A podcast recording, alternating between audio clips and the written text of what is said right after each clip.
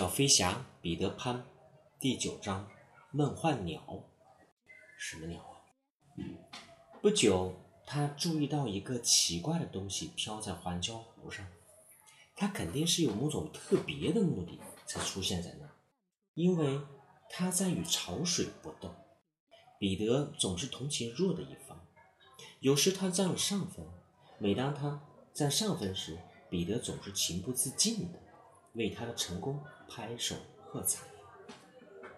原来是那只梦幻鸟，它坐在自己的窝里，拼命地向彼得靠拢。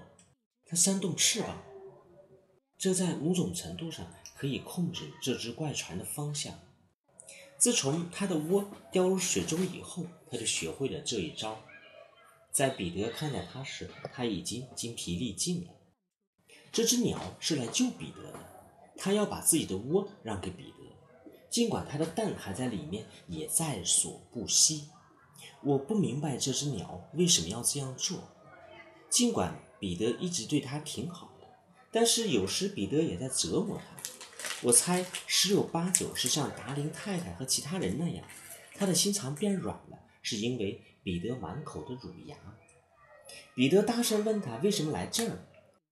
他大声告诉彼得，他来这儿干什么。但双方都听不懂对方的话。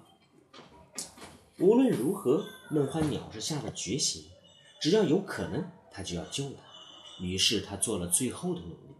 为了使他的意图更明确，他用力把他的窝推向礁石，然后飞了起来，蛋也不要。彼得终于明白了他的意思，他一把抓住鸟窝，他挥手向在他头上盘旋的梦幻鸟致谢。他在空中盘旋，不是为了等他致谢，也不是为了看他爬进鸟窝，而是看他如何处理他的蛋。窝里有两个大白蛋，彼得把它们拿起来，想了想怎么办。梦幻鸟用翅膀遮住了脸，不忍看到蛋被丢进海里，但是他又忍不住从羽毛间偷看。我忘记了师傅告诉过你，在海盗礁石上有一颗棍子。有一根棍子，这是很久以前一些海盗钉在那儿的，用来标明他们藏宝的地方。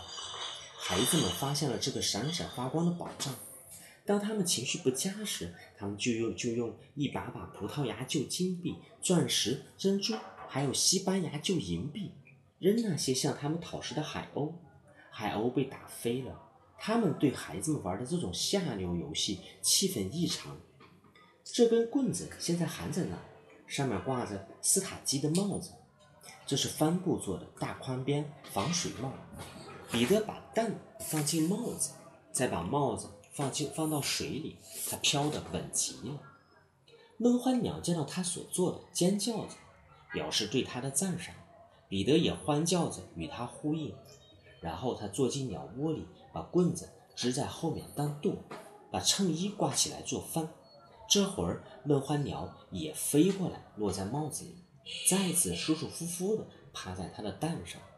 他们俩都高高兴兴地向不同方向飘走了。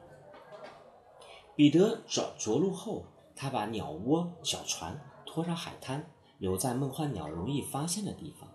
再说那顶帽子那么舒适，梦幻鸟就用它当了新窝，放弃了旧窝。那个旧窝在水中飘来飘去，后来。就支离破碎了。斯塔基常常带着难过的心情来到环礁湖岸边，看着那只鸟，那只鸟坐在他的帽子里。因为我们再也见不到这只鸟了，所以值得一提的是，梦幻鸟以后建的窝都是这种帽子形状的，有个大宽边，小鸟可以在那儿散步。温迪城风筝刚回来不一会儿，彼得也回到了地下的家。他一到家，家里马上一片欢呼。每个男孩子都有冒险经历要讲述，但是他们最伟大的冒险，要算是已经是已经过了上床睡觉时间好几个小时，可他们没有上床，这使他们得意洋洋。